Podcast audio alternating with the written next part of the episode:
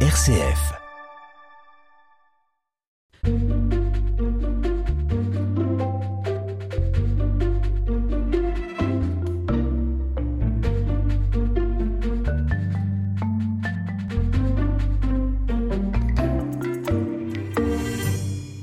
Le diocèse de Beléars a célébré tout au long de cette année 2022-2023 le bicentenaire de sa création sur le territoire actuel des Pays de l'An. Nous recevons aujourd'hui Monseigneur Pascal Roland pour nous parler de ce jubilé. Monseigneur Roland, bonjour. Bonjour. Alors Monseigneur, pouvez-vous nous resituer le contexte historique du jubilé depuis la refondation du diocèse il y a 200 ans jusqu'à aujourd'hui? Alors ce contexte, on le connaît assez bien parce que c'est le contexte dans lequel a vécu euh, Saint Jean-Marie Vianney, le, curé d'Ars. Monseigneur Devy est arrivé dans le diocèse en 1823, tout au début de l'année. Et donc à cette époque-là, Jean-Marie Vianney avait été desservant d'Ars et il est devenu curé d'Ars. Et donc cette période, c'est la période euh, post-révolutionnaire. Donc euh, la situation de la France et de cette région à cette époque n'avait rien à envier à la nôtre aujourd'hui, puisqu'il y avait très peu de pratiques religieuses, euh, les églises étaient pas mal désaffectées, la célébration des sacrements avait cessé en beaucoup d'endroits. Euh, les, les, les, mœurs, euh, il y avait dû laisser aller. Enfin bref, euh, a une situation assez triste et, déplorable. Et dans ce contexte-là, qu'arrive monseigneur Raymond de Vie dans un diocèse qui est à la fois ancien et nouveau. Il est ancien parce que voilà, il se rattache à Bolay, mais en même temps il est nouveau puisqu'il prend des nouveaux contours, les contours du département de l'Ain. Et donc on prend des bouts et des morceaux de, cinq diocèses à l'origine, dont celui de Bolay, pour constituer un nouveau diocèse. Donc c'est un sacré défi que de mettre ensemble des personnes appartenant à des régions qui n'ont rien à voir, ni géographiquement, ni historiquement, ni culturellement. On rappelle le département de l'Ain est assez grand euh, géographiquement. Oui, alors c'est un département qui est vaste. C'est d'ailleurs la, la, question s'est posée pour Monsieur de Vie quand il est arrivé. Est-ce qu'il fait qu'il réside euh, à Belay? Parce que c'est la la ville euh, épiscopale historiquement, c'est là où il y a la cathédrale, ou est-ce qu'il fallait qu'il réside à Bourg-en-Bresse puisque c'était la la ville préfectorale? Et puis à peu près au centre des départements. Alors il a coupé la poire en deux puisque il, résidait à la fois à Belay et en même temps souvent euh, il descendait à Bourg-en-Bresse où il avait un, pied-à-terre, euh, notamment lié au fait qu'il y avait le, séminaire. Alors vous l'avez évoqué, donc euh, l'évêque il y a 200 ans, c'était Monseigneur de Vie. Donc c'est une des figures marquantes en fait du diocèse, euh, un homme précurseur avant son temps quelque part. Euh, pouvez-vous nous présenter et nous expliquer quelles actions il, a, il a pu mettre en place et quel euh, élan missionnaire finalement il a suscité?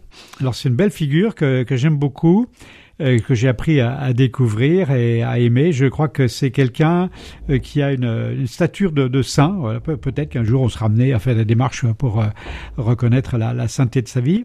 C'est à la fois un, un résistant, un, formateur et un pasteur. C'est un résistant parce que il a été euh, prêtre euh, au moment de la, Révolution, donc euh, il a refusé de, se soumettre à l'autorité politique, il a refusé de, signer le, serment, et donc il est un certain nombre d'années, il a dû se cacher.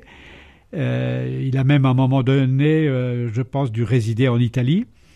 Et puis euh, ensuite, c'est un formateur parce que c'est un homme qui a été formateur au, séminaire de, Viviers. Hein, donc, euh, il a été originaire du diocèse de Valence et il a été formateur, euh, professeur de philosophie et puis de morale à Viviers. Puis il est devenu supérieur du, du séminaire de Viviers. Et euh, ensuite, il a été un, un, un pasteur puisque il, a été en paroisse dans le diocèse euh, de Valence et il a été euh, le vicaire général du diocèse de Valence. Donc voilà, il a à la fois il a une formation de, de, de résistant, voilà, de quelqu'un qui ose affirmer sa foi et défendre sa foi. Il a été un, un formateur, donc qui, un homme qui a aidé d'autres à, à, grandir dans la vie chrétienne. Et puis un pasteur, voilà, qui s'est occupé de, de, de gérer une paroisse, un diocèse. Et quand il est arrivé à Belears, il avait tout cet héritage et il a mené des, belles actions pour euh, développer euh, la, vie chrétienne dans notre diocèse. Alors il a relevé un, certain nombre de, défis qui étaient à, l'époque, euh, justement dans le domaine de la formation. Il a beaucoup travaillé à la formation à la fois des laïcs, mais aussi des, des, futurs prêtres et la, la formation permanente des prêtres. C'était un de ses premiers soucis. Et puis il a développé la, vie consacrée, il a reconstruit des églises. Enfin bref, il a eu une, action qui a été multiforme. Euh, il a beaucoup travaillé aussi le développement de la doctrine sociale de l'Église. Et donc c'est vraiment une, grande richesse et je crois qu'on a tout intérêt à regarder comment euh, cet homme il a fait face aux, défis d'hier pour que ça nous aide aujourd'hui. Et comme vous l'évoquiez, euh, il avait compris aussi euh, l'intérêt qui est la formation qui soit proposée ici à Bourg-en-Bresse, notamment au, au séminaire euh, qui était à, ce moment-là à Brou. Oui, oui. Alors, les, à peine arrivé, il a ouvert un séminaire à, à Brou. Hein, donc, c'est intéressant de voir que quand il est venu pour prendre euh, comme on dit, possession du, du diocèse, euh, prendre possession de sa charge. Euh, il s'est arrêté en route à, à, Lyon pour aller visiter les, les, les, grands séminaristes qui étaient en formation à, à Lyon, au séminaire Saint-Irénée. Et puis, euh, comme je dis, il a fait son marché. Il a été reparé euh, quelques prêtre qu'il pouvait euh, solliciter pour devenir professeur. Et donc, euh, arrivé début de l'année 1823, eh bien, euh, au mois de novembre, il a ouvert le séminaire, déjà avec une première équipe de, de, séminaristes. Vous voyez, ça montre que c'est vraiment un souci majeur pour lui. Et puis, dans cette même année de son arrivée, il a organisé deux retraites pour l'ensemble des prêtres du diocèse. Oui, il avait vraiment le souci de, de l'unité du diocèse. Tout à fait, voilà. Et cette unité, voilà, autour de la formation et autour de la vie spirituelle. Alors nous allons maintenant écouter une musique qui justement parle d'unité, dont le titre est Nous formons un même corps.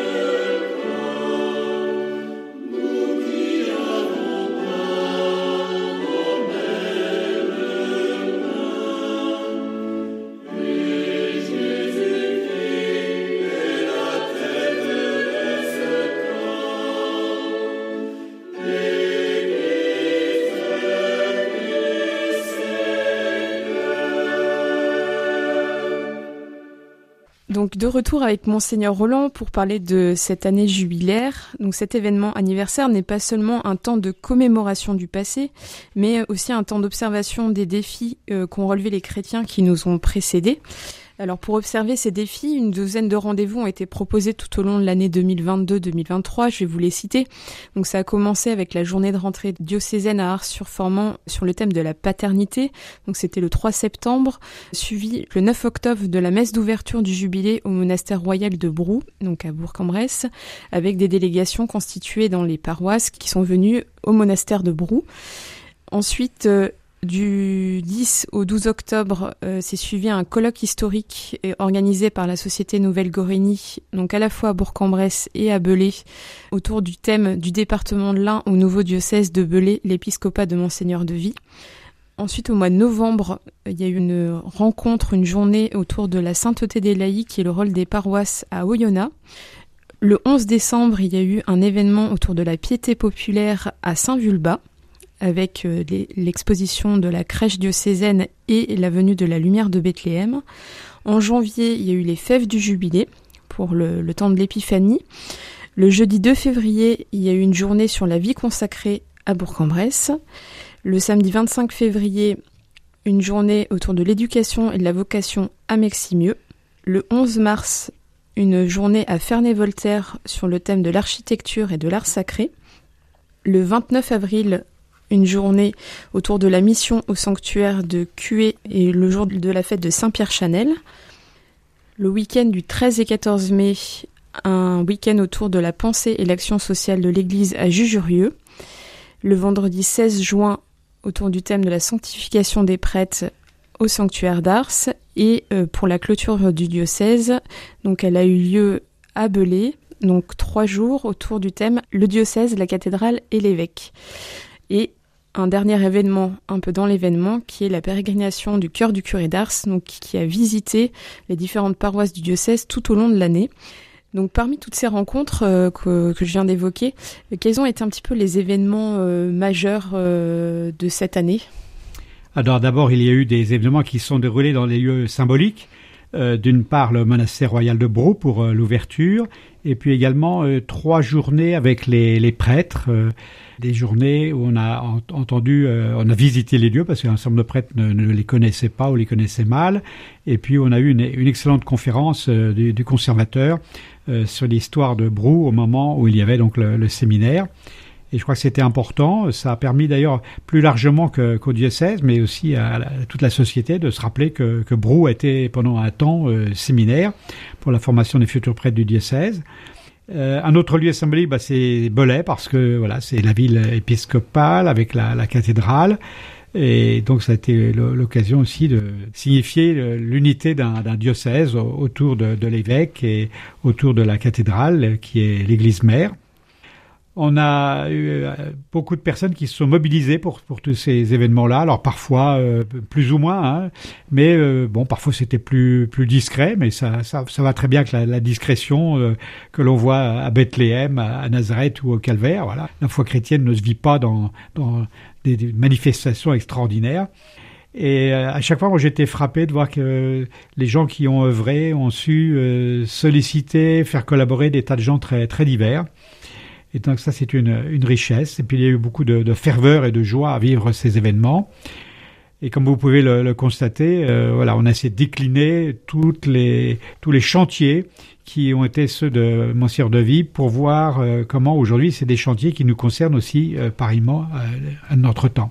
Et donc, pourquoi le choix a été fait? Que ces différents événements aient lieu dans différents lieux du diocèse et pourquoi pas forcément un seul événement euh, anniversaire, si je peux dire. Alors l'idée, c'était de faire en sorte que l'ensemble de la population du diocèse se sente concernée. Hein. On aurait pu faire uniquement à, à Bourg ou à Belay, mais euh, ça n'aurait pas mobilisé autant euh, l'ensemble du diocèse. Je pense notamment le premier événement de Brou, où on avait une délégation de, toutes les, paroisses du diocèse, donc ça c'était très riche. Euh, et puis l'idée, c'est aussi d'être présent dans des lieux symboliques. Je vois si par exemple on a fait quelque chose à Miximieux sur l'éducation, c'est parce que là il y avait un petit séminaire à l'époque. On a fait quelque chose à Ferney-Voltaire, c'est parce que là euh, il y a eu une construction d'église euh, qui a été voilà une, création hein, et qui donc nous a amené à réfléchir sur les, les reconstructions d'églises à, à l'époque. Et, vous voyez, donc à chaque fois, ça a permis de mettre en valeur un, sujet particulier et de mobiliser euh, des, gens pour cet événement. Euh, je pense encore à Jujurieux, où là, c'est la doctrine sociale de l'Église. Et bien là aussi, on, s'est mobilisé autour du pensionnat euh, usine qui avait été là-bas sur place à Jujurieux. Il y a eu un autre temps fort qui, euh, quelque part, n'a pas fait beaucoup de bruit, mais qui a porté du fruit. C'est la pérégrination du cœur du curé d'Ars euh, dans les paroisses. Alors, est-ce que vous pouvez nous en parler? Alors pas simplement dans les paroisses, mais également dans les communautés religieuses. Au début de cette semaine, j'étais en visite chez les, Chartreux de la Chartreuse de Porte, qui me disaient combien ils avaient été touchés de pouvoir accueillir le, cœur du curé d'Ars. Hein, et il était accueilli au départ aussi chez les dominicaines à Bourg et pour la, clôture euh, au Carmel d'Ars. Voilà, donc c'était les paroisses, les groupements paroissiaux et également les, les, les communautés religieuses du diocèse. Et, et l'idée, voilà, c'était l'idée d'une visitation. Voilà, le, le curé d'Ars qui vient visiter Hein. Et il y a eu des, moments très forts. Euh, parfois, au, démarrage, euh, les gens étaient un petit peu, un peu sceptiques, un peu dubitatifs sur l'intérêt de cette démarche. Mais on voit déjà, au jour d'aujourd'hui, qu'il y a eu pas mal de fruits. Voilà, des, gens qui sont venus euh, prier alors qu'ils n'étaient pas spécialement portés à le faire au départ. des gens qui se sont confessés à cette occasion alors qu'ils n'avaient pas peut-être fait cette démarche depuis longtemps. Voilà, donc on, voit qu'il y a des, des, des, beaux fruits et, euh, les, témoignages sont très nombreux. Et il y a eu notamment, euh, donc euh, ça a mis en route en fait des, gardiens qui ont gardé la, relique. Alors là aussi, il y a eu tout un temps de formation. Est-ce que vous pouvez nous en parler? Oui, alors parce que voilà, la, relique c'est quelque chose de, précieux, c'est quelque chose de fragile aussi. Donc il y a des pour la manutention, euh, il faut pas qu'il y ait de, faut pas qu'il y ait de chauffe, faut pas qu'il y ait de choc thermique non plus. Donc voilà, il y a bien des, précautions à, à, prendre. Surtout que la, relique a été récemment euh, remise bien en place dans un reliquaire restauré. Donc euh, il s'agit bien bien la conserver pour qu'elle puisse continuer à, à être bien à durer au service des générations qui viendront. Donc il y avait des, des personnes qui ont été formées pour pouvoir euh, accueillir, accompagner et surveiller cette relique. Et donc ces personnes-là seront invitées à, à, se retrouver euh, pour la journée diocésaine de rentrée et partager ce qu'elles ont vécu autour de, de, ce service. Oui, puisque je crois qu'il y a eu un, une communauté qui s'est créée avec cette euh, tout à fait, tout à fait. cette mission. Alors je vais vous partager un témoignage qui a eu lieu à, à Bellegarde. C'était un extrait. Alors il y a une dame qui en fait euh, ne savait pas si elle viendrait, euh, qui a été invitée à venir euh, pour les reliques et savait pas si elle viendrait. Et alors, elle a rencontré euh, sur le parking un, un jeune euh, qui lui a dit Bonjour madame, je peux vous poser une question Oui, bien sûr. Que se passe-t-il dans cette église? Je m'exprime en m'efforçant d'être claire et concise sur la teneur de l'événement dont il faut bien reconnaître le caractère étrange. Il s'agit de l'arrivée du cœur d'un homme qui était curé il y a longtemps dans un village assez proche d'ici.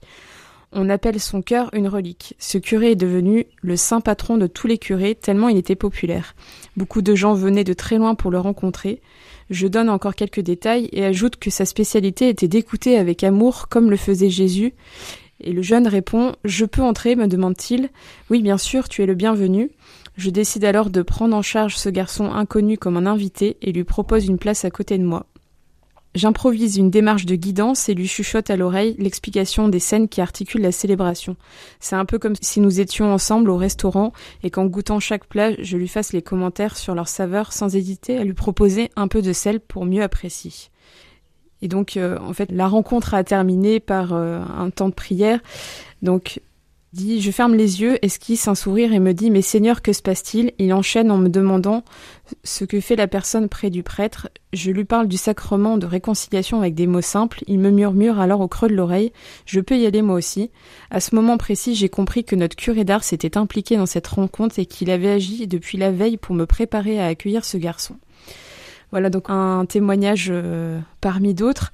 Euh, il y a eu aussi euh, beaucoup de témoignages de prêtres qui ont été renouvelés, fortifiés, dynamisés dans leur foi. Donc je pense que ça a été vraiment un, très beau temps fort. et, le, cœur du curé d'Ars actuellement est, est, est, revenu à Ars. Il est revenu à Ars.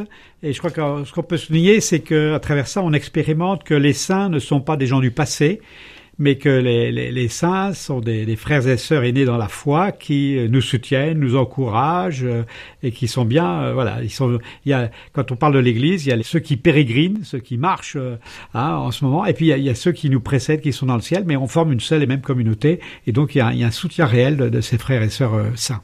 Alors maintenant, nous allons écouter une deuxième musique, Aller par toute la terre.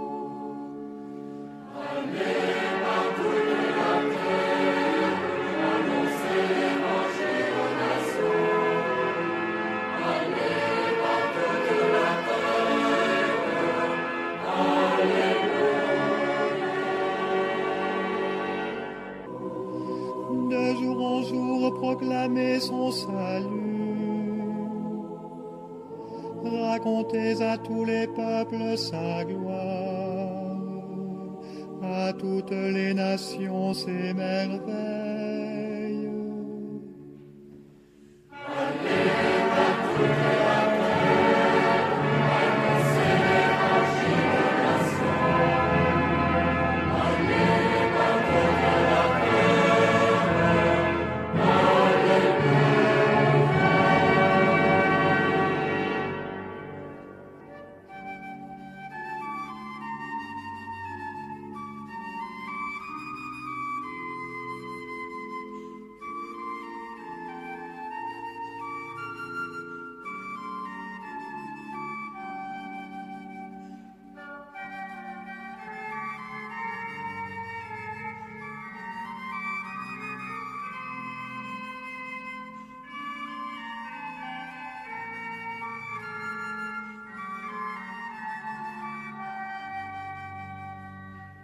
En observant les défis du jubilé, deux questions ont été posées à, tout le monde.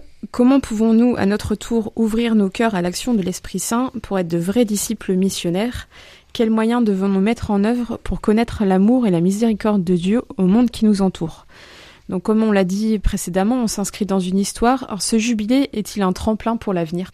Euh, Oui, parce que ce jubilé, ça ne doit pas être une, parenthèse, mais euh, un, un moment qui nous aide à, nous ressaisir et d'abord pour être dans l'espérance parce qu'on voit que voilà il y a 200 ans, l'époque n'était pas très glorieuse, mais euh, bah, rien n'était fichu. Voilà, les choses se sont développées autrement. Hein, euh, grâce à des voilà des, des, des, disciples du Christ, des disciples missionnaires, euh, laïcs, euh, ministres ordonnés. Et on a vu toute une floraison euh, de la, la vie religieuse, de la vie missionnaire au loin, euh, de la, la, reconstruction des églises. Donc voilà, on voit toute une vitalité. et donc c'est pour nous un tremplin pour nous dire, bah voilà, nous aussi aujourd'hui, on, on, vit une situation qui est difficile parce qu'il y a tout un monde qui s'écroule, mais il y a quelque chose de nouveau qui est en train de venir. Vous voyez, quand on voit quelque chose qui s'écroule, il faut, on peut soit regarder en arrière et puis se, désespérer, soit dire, voilà, on est dans un temps euh, d'attente, il y a quelque chose de nouveau qui va surgir. Donc soyons euh, tendus et, collaborants à cette nouveauté qui surgit. Et donc on rappelle qu'on pourra, on peut retrouver euh, tout ce qui s'est vécu pendant le jubilé euh, sur le sur le site du diocèse. Euh, il y a également des toutes les expositions qui ont pu être faites, les les kakémonos, donc qui sont disponibles aussi. Donc ça va permettre de poursuivre aussi cet élan jubilaire. Et donc je vais vous laisser la parole pour parler de de, ben, de la suite, donc des événements à venir après l'été. Donc ce sera la rentrée diocésaine le samedi 2 septembre à Ars avec le thème Viens voix et vie. Alors euh, effectivement, depuis l'année dernière, euh, on a pris euh, la, décision avec la, réflexion du Conseil presbytéral de démarrer chaque année scolaire et donc année pastorale avec deux jours de session pour tous les prêtres du diocèse ensemble, pour démarrer ensemble et trouver un élan. Et puis le troisième jour, on invite tous les chrétiens du diocèse à venir pour vivre une, journée de rentrée. Alors cette année, le, thème c'est la dimension euh, catéchuménale. Vous voyez, on a le catéchuménal, c'est-à-dire le, la, réalité qui accompagne des gens euh, qui se préparent à entrer en vie chrétienne et qui se préparent à recevoir les sacrements de l'initiation chrétienne, baptême, confirmation, Eucharistie.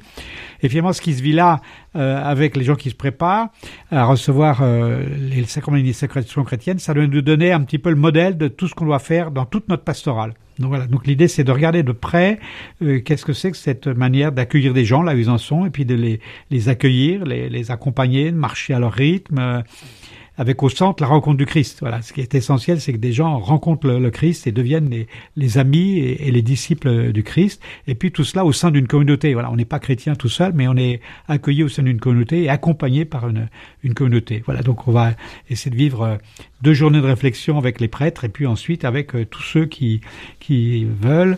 J'ai particulièrement euh, insisté sur la, présence des membres des conseils pastoraux des, paroisses et puis toutes les personnes qui sont impliquées dans la préparation des, sacrements de baptême, de, mariage.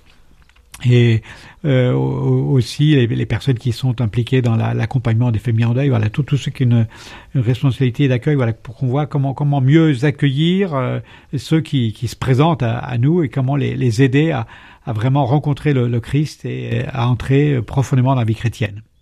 Donc c'est le prochain défi qu'on aura. À voilà un grand défi. Voilà donc euh, rendez-vous à Porte Monde le, le, samedi 2 septembre et voilà vous pouvez regarder les les, informations plus précises pour participer à cette journée. Donc vous pourrez retrouver toutes les informations donc sur le site du diocèse catholique-belay-ars.fr. Monseigneur Roland, merci beaucoup. Merci.